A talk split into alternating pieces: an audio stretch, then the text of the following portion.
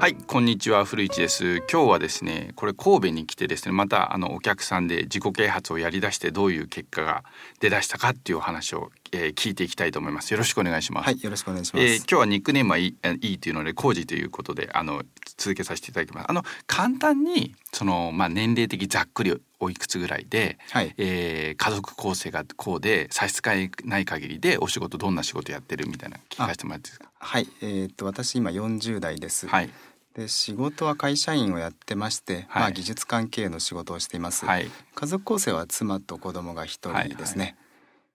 はいはい、で結婚してもう6年7年ぐらいかななってるんですよね、はい、はい、じゃあ一つ目の質問からい。きたいと思うんですけど、まず自己啓発始める前に自己啓発ってあんまりいいイメージなないじゃないですか。なんかこうぼったくりとか偉い高いとか、うん、あとなんかちょっと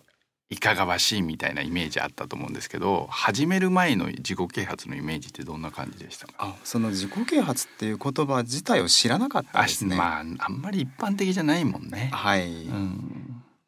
でそんな本も読んでなかったですやっぱり前は読んでないんですね本を。全然読んでなかったですね。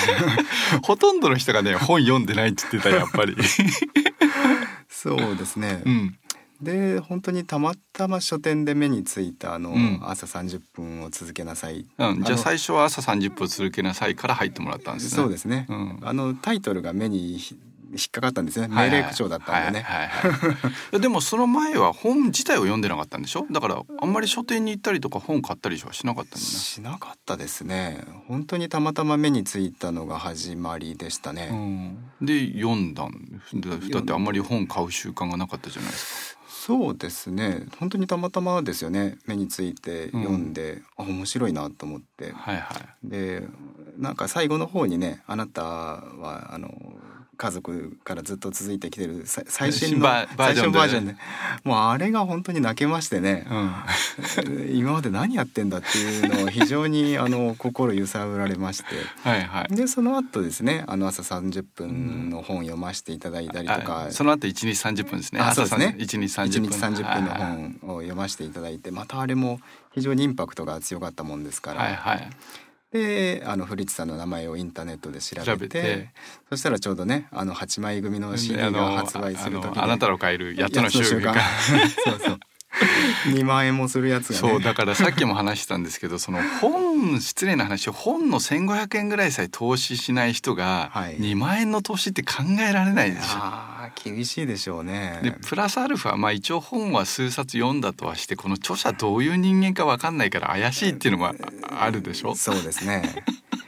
そうそう。でその頃から月に一冊は本を読もうと思ってあの、うん、図書券を買い出したんですよ、はいはいはい、最初に図書券買っちゃえばそれ使わないともったいないじゃないですか、はいはいはい、で最初3,000円の図書券を毎月買うようにして、はいはい、それが5,000円になり、うん、で気づけばもう本はリミットレスになりましたね。じゃ次なんですけど、まあ、その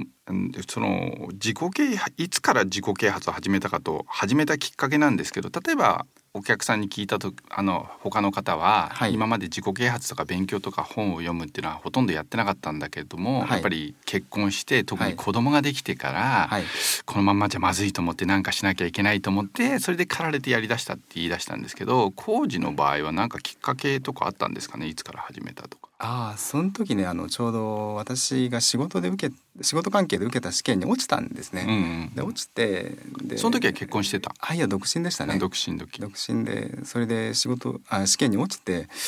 ダメだなと思ってでどうやったら勉強が続くかなっていうのを考えてた時に、朝30分だとか1時30分。が出てきたんで、うん。はいはい、ああでもこうやって勉強すればいいのかと思って。うん、それからですね朝勉強するようになったのは。あってことはその試験が落ちたのがきっかけそうでしたね。うん、その試験落ちた試験はどのくらい頑張って勉強して落ちちゃったの、はい、例えば半年勉強して落ちたとか1年勉強して落ちたとか。えー、っとね半年ぐらいだったかな。ああの受験料が2万円する試験だったんですよ、はいはいはい、だからその受験料が惜しくて。それショックよね。ショックでしたね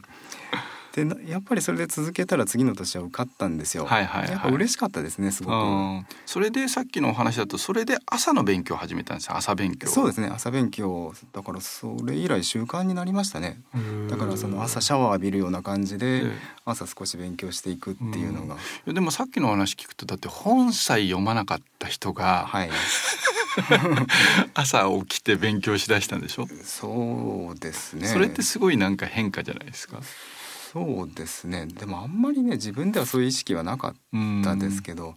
まあ、周りの人からよく続くねとは言われることはありますけどね、はいはいはい、でもまあ本当に歯磨くような感じなんで。ってことはそのきっかけはその出した2万円が出したのに落ちちゃったっていうその 損得感情でその 悔しいっていうとこから。悔しかったですね。悲しかったですね、うん、それがいくつ年齢的にいつぐらいの時ですか？3233か4ぐらいの時だったかな。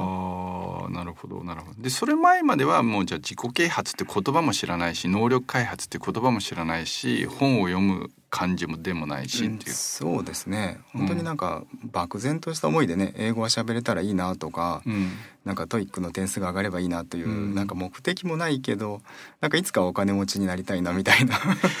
なんか本当にそんな本当にね今思えばバカみたいな。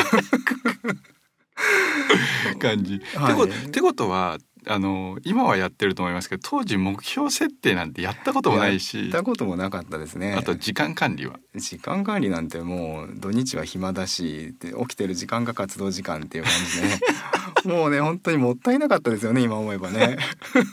ってことは32ってことは比較的遅めなのかなそうですよ。もったいない。僕のあの20代僕あのオートバイ好きだったんでね、はいはいはい、バイク乗って毎日毎日遊んでましたけど、はいはい、もったいなかったですね。取り返したいぐらいです。まあバイクはバイクで楽しかったんじゃないですか？まあねその時は面白かったですけど、うんうんうん、やっぱりそれに使ったお金と、まあ、経験は非常に良かったですよ、うん、あのいっぺん海外に行って、はいはい、バイク乗ったりもしましたから、はい。はい、だけどえ海外に行ってバイク乗るってバイク自体はもうどっかであレンタあレンタカーなんはい。レンタカーで借りて2週間ぐらい回ったりとかして、はいはいはい、まあ、そういうのは非常にいい経験だったんですけど、はいはい。